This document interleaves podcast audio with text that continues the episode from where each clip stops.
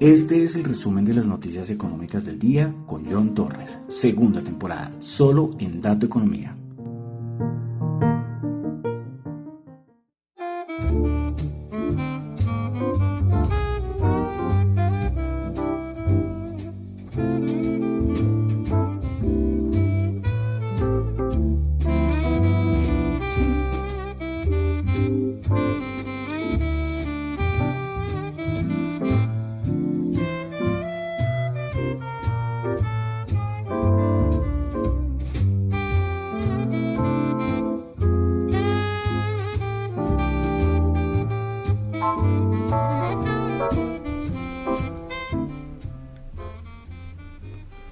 Muy buenas noches, son las 8 y 39 de la noche de hoy, lunes 4 de abril del año 2022, día 4 del mes 4 del año 2022. Mi nombre es John Torres y este es, a ver, muevo el micrófono por acá un segundito, a ver, creo que ahí ya está mejor.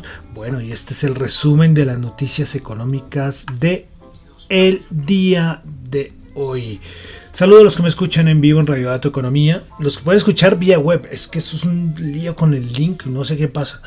No sé qué pasa. A ver si ustedes me reportan alguno. Eh, es que yo hago la prueba y hoy me demoré como 5 minutos tratando de cuadrar el link. Y en, y en la cuenta de, mi cuenta arroba Chu, donde siempre aviso dónde va a ser el programa, ahí creo que funcionaba. Pero en la de Radio Dato Economía R, que es la cuenta de Twitter de la emisora, no funcionaba. Entonces, ay Dios mío. Pero bueno, Saludo a los que pueden escucharme en la web. También saludo a los que me escuchan en la aplicación. Eh, he recibido buenos comentarios de la aplicación. Eh. Les, recomiendo que leen la oportunidad. Es muy parecida a TuneIn Radio, pero nos dan la oportunidad a los que tenemos emisoras pequeñas. Se llama Zeno Radio. Z-E-N-O Radio. Recuerden que la aplicación está para iOS, es decir, para iPad y para Apple. Para, perdón, para iPad y para iPhone. Y en Android que es, que es yo creo que la mayoría mucha gente tiene Android entonces pueden descargarla y verdad den la oportunidad es interesante es interesante. La aplicación. Bueno saludos a los que me escuchan en el podcast en Spotify. Muchas gracias. Recuerden calificarlo de 1 a 5 estrellas. Es muy importante. No importa, no importa. Y yo tengo algunos unos ahí que me han puesto. Bueno, no importa, no importa. Lastimosamente no sé por qué. Pero, pero, pero bueno, si colocan 4 y 5 estrellas, muchísimas gracias. En Apple Podcast recuerden calificar el, eh, también pueden calificarlo ahí de 1 a 5 estrellas. Y en Google Podcast, si no, ahí sí no pueden. Bueno, y en Tita TV, buenas noticias un nuevo seguidor. Eh, ya vamos nueve. Muy bien, vamos por esos 10. sí, eh, yo sé que puede ser engorroso suscripción y, ya cuando se suscriban, pónganse a ver contenidos. Está el canal de la NASA, está el canal, bueno, hay un montón de canales, porque esto es una plataforma que quiere serle competencia en algo a YouTube, ¿sí? Y pueden ir ganando una cripto mientras ven contenido. Es que es interesante, pero claro, todo el mundo, o sea, el 99.9% usa YouTube y pues nadie se va a YouTube. Yo, lógicamente yo sigo usando YouTube para ver contenido, pero me decidí cambiarme a Tita TV y ahí estoy, y ahí, y y ahí estoy, ahí me quedo, como diría. Bueno, y ya, ya eso es parte de saludos que se me van algunos minutos. Bueno, y recuerden que lo que yo comento acá no es para nada ninguna recomendación de inversión, son solamente opiniones personales. Bueno, entonces arrancamos. Vamos a comenzar con datos de PMI de servicios en Australia.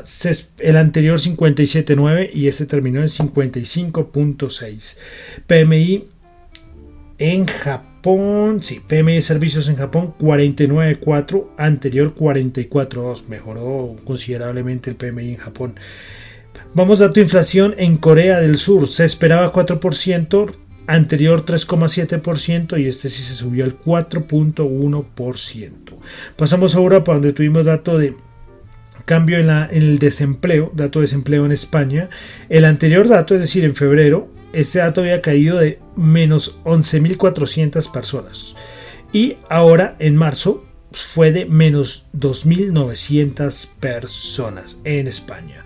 Seguimos en Europa donde tuvimos dato de inflación en Turquía, Prepárense, dato interanual anterior 54.4%, se esperaba 61.5% y terminó en 61.14%. Bueno, mejor a lo esperado, pero 61% de inflación.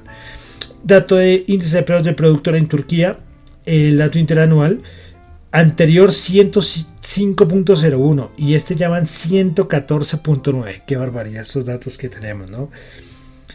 Listo, pasamos a Estados Unidos. Órdenes de fábrica, el mes de febrero, dato mensual, se esperaba una caída del 0,6% y se, y tuvo una caída del 0,5%. Recuerden que ese dato es del mes de febrero.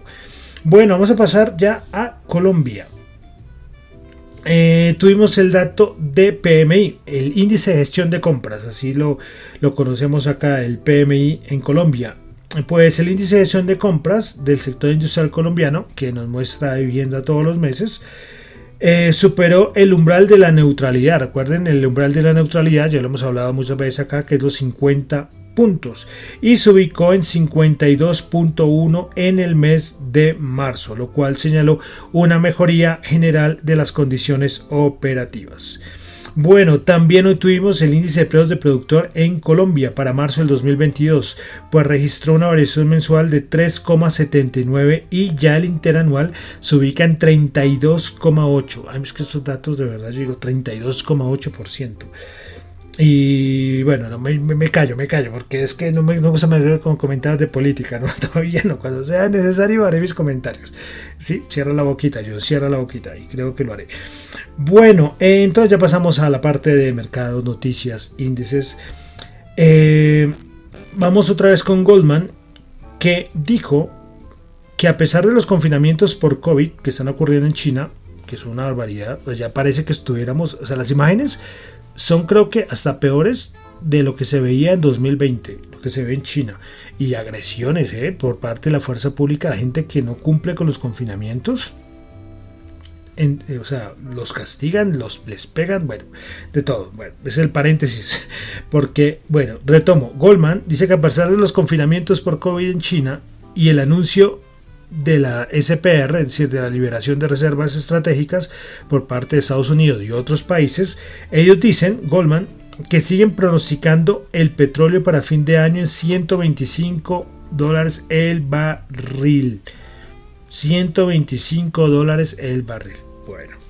Eh, respecto a gas, petróleo, sigue dando mucho que hablar. Hoy el, eh, un miembro importante del Deutsche Bank dijo que la situación empeoraría aún más si se detuvieran las importaciones a los suministros de petróleo y gas natural ruso. En este caso, esto llevaría a una recesión que sería inevitable en Alemania, lo dijo el Deutsche Bank. ¿eh? Bueno, también por parte de Alemania dijo que no es posible por ahora acortar el suministro de gas ruso. Eso también lo dijo Austria. Austria y Alemania dicen que no. O sea, por más que quisieran, por más que quisieran, es que no pueden. No pueden, no pueden, no pueden. Eh, sí, eh, y eh, hoy Liebner, que es un empresario importante a nivel del sector petrolero energético en Alemania, también dijo algo muy similar. Dijo que terminar las importaciones de gas procedentes de Rusia perjudicaría más a la Unión Europea que a la misma Rusia. Entonces esto sí seguirá con el, con el debate, pero, pero sí es que eh, Alemania cometió un error, cometió un error eh, y depender tanto de un país para el suministro, en este caso del gas, fue un error clarísimo. Hoy, hoy hubo una conferencia muy buena del presidente, el vasco John, John, que se llama John, pero en vasco es J-O-N, bueno, en vasco en catalán lo dicen así, eh, de, Repsol, la petrolera más importante española, y hizo unos análisis comentarios buenísimos, que hizo ese señor, se los recomiendo, los hizo el día de hoy, entonces ustedes lo buscan por ahí, Repsol en YouTube, eh, les va a aparecer el primer resultado, les va a aparecer hoy la, lo, ¿sí? cómo ellos, cómo, cómo es ver qué va a pasar en el futuro. Pero él decía, ¿quién me iban a, quién iba a pensar que lo que estamos viviendo ahora, eh, si me lo hubieran dicho, me hubieran preguntado hace más de 20 años, yo no hubiera respondido algo similar con lo que está pasando ahora en el mundo. ¿Mm?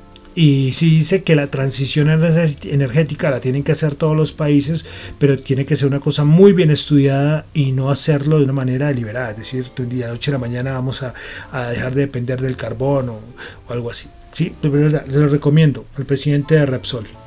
Eh, bueno, pasamos, seguimos aquí en los mercados. La noticia más importante fue lo de Elon Musk, lo de Elon Musk pues adquirió una participación del 9,2% de Twitter.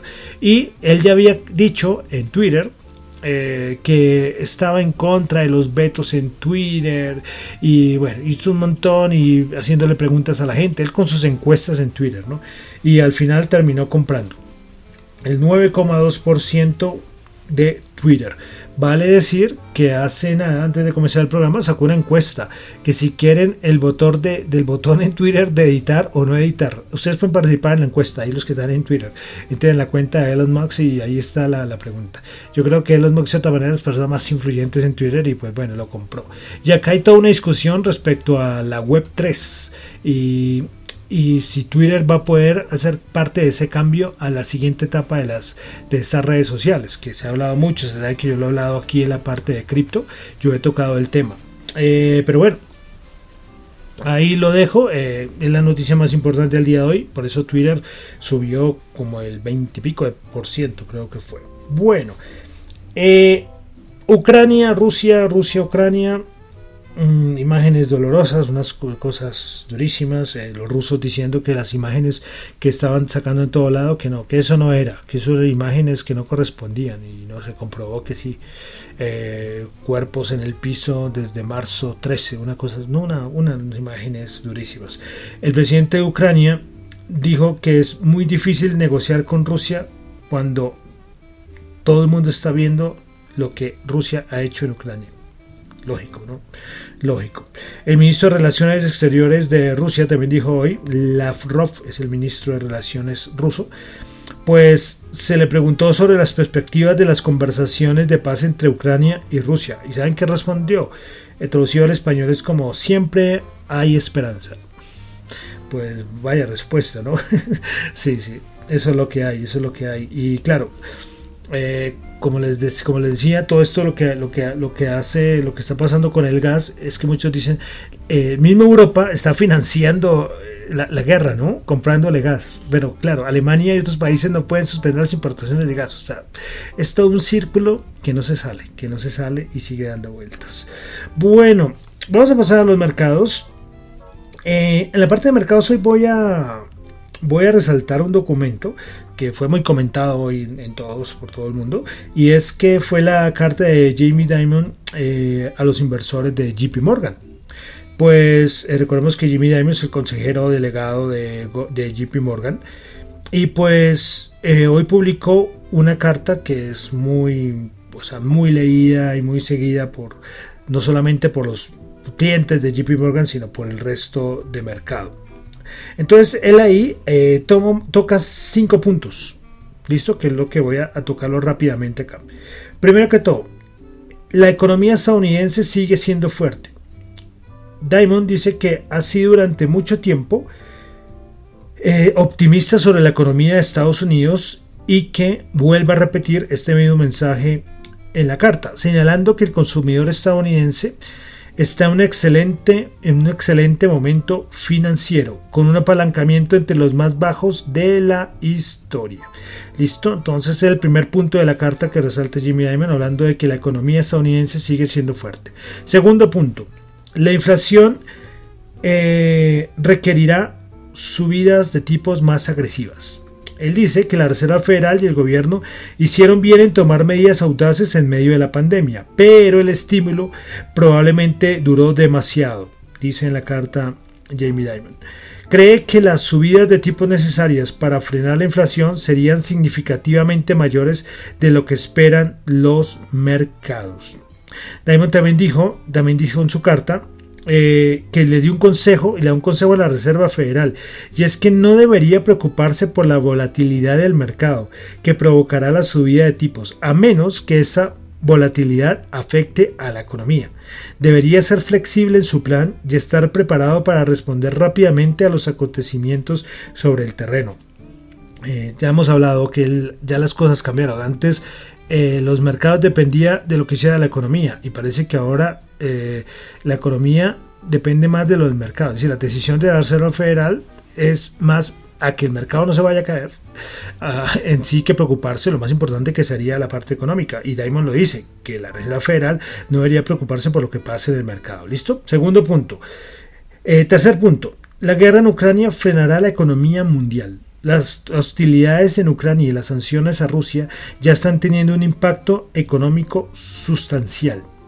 Los economistas de JP Morgan creen que la zona del euro muy dependiente a Rusia por el petróleo y el gas, verá un crecimiento del PIB de aproximadamente 2% en 2022 en lugar del ritmo del 4,5% que se esperaba justo antes de comenzar la invasión. En cambio, esperan que la economía estadounidense avance aproximadamente un 2,5% frente al 3% estimado anteriormente. Entonces, lo que acá aparece Diamond en su carta, lo que dice es que va a pasar sus estimaciones de que la economía europea crece el 4,5%, ya queda en el pasado, ahora lo colocan en el 2%. Y respecto a Estados Unidos, su estimación anterior era el 3% y ahora la coloca en 2,5% y todo por el conflicto en Ucrania y Rusia.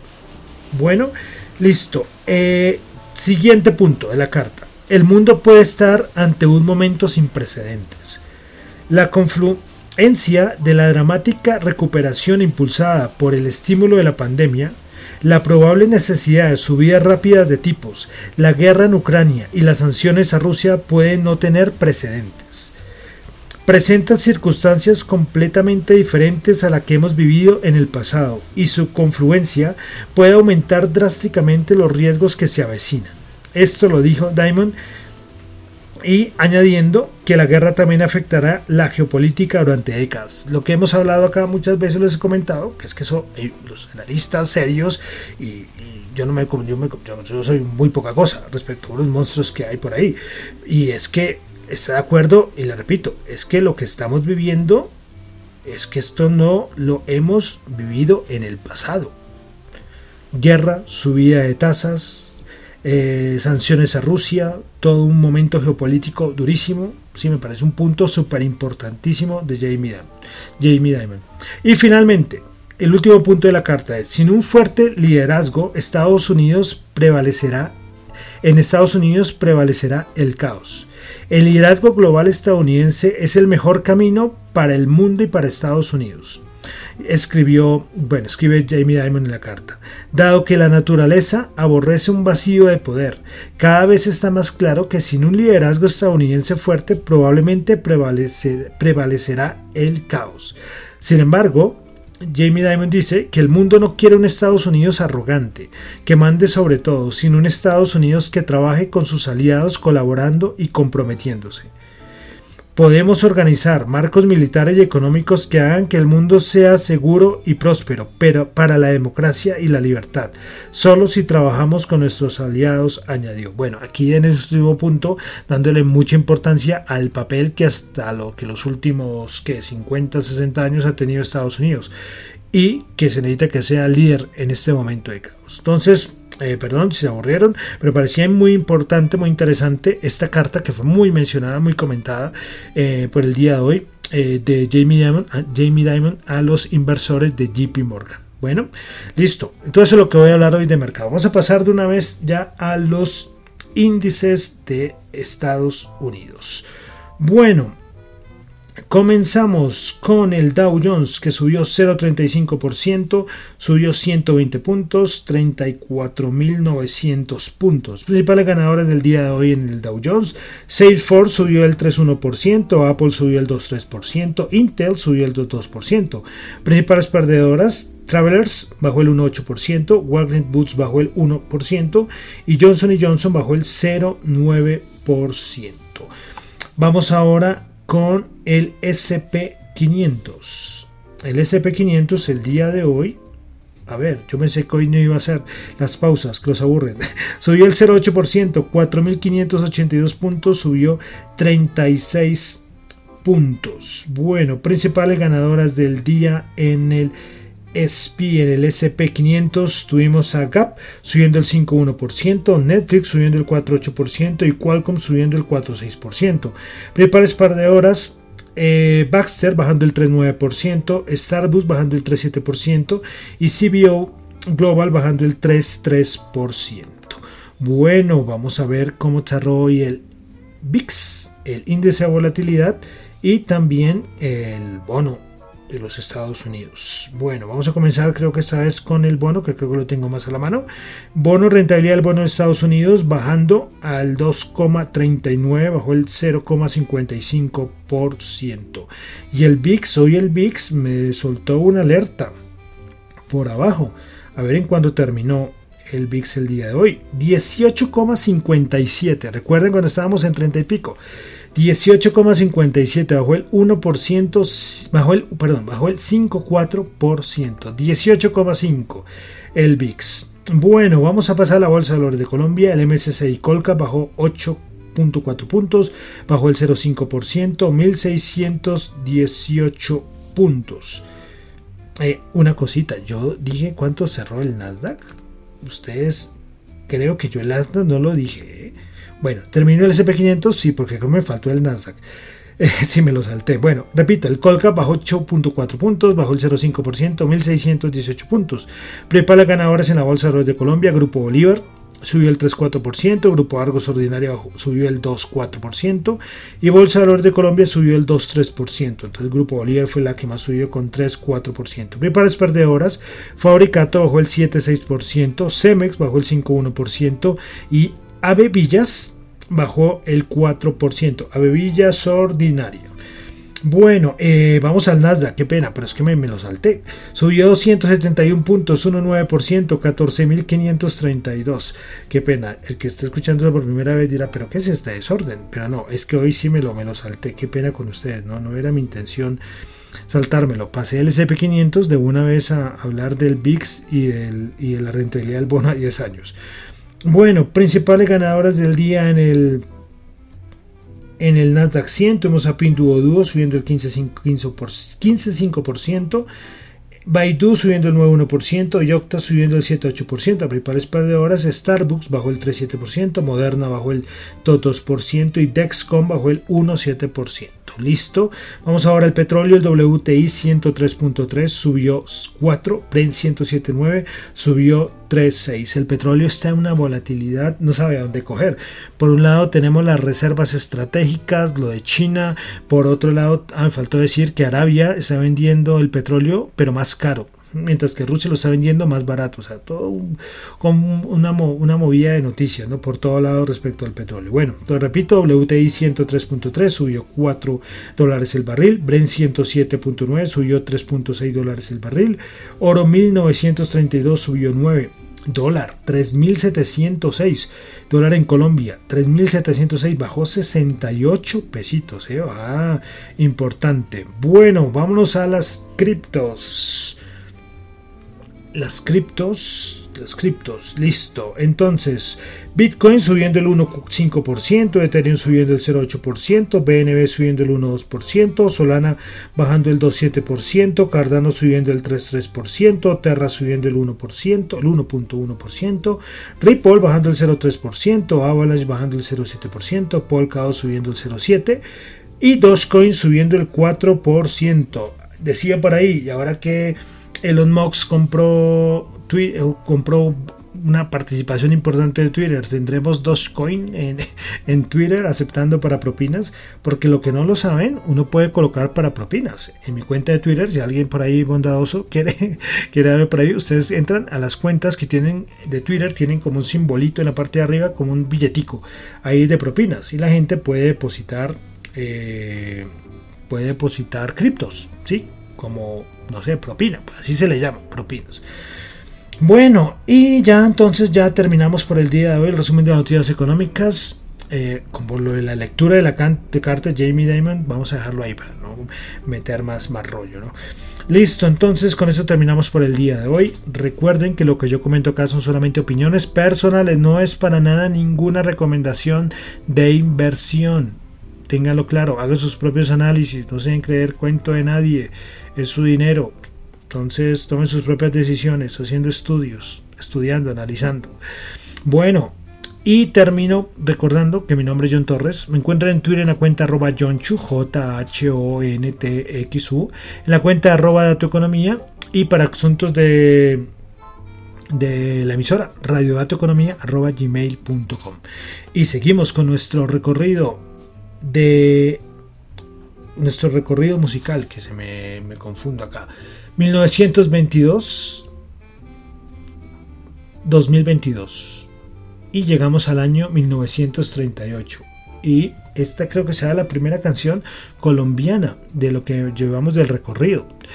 Ella es muy conocida, es muy conocida, compuesta por Emiliano Zuleta y habla sobre una disputa, una, una pelea, perdón, tuvo con Lorenzo Morales. Yo creo que ya los colombianos podrán saber qué canción es. Entonces, canción de Emiliano Zuleta, vamos a escuchar una de las versiones más conocidas a cargo de Carlos Vives. La canción es La Gota Fría. Muchísimas gracias.